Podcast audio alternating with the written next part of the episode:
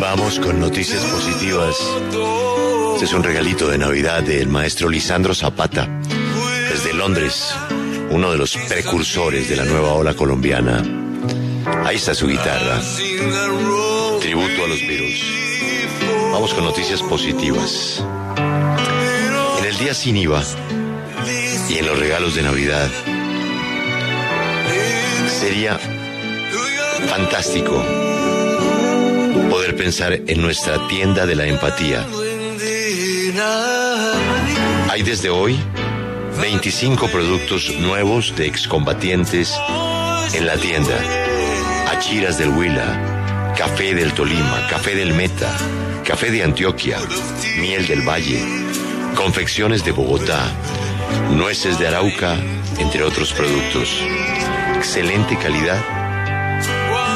Son apoyados por organizaciones muy serias como la Andy, que vienen fortaleciendo a todos los desmovilizados. Hay que apoyarlos, dejaron las armas. Están trabajando, pero si no les compramos sus productos, pues no van a salir adelante. Todo en la tienda de la empatía. Ya hemos hablado mucho. Para todos los bolsillos.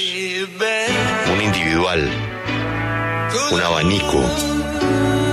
Una pulsera. Un arete. Un café. Un sombrero. Una canastilla del Putumayo. Todo esto es lo que hacen los desmovilizados.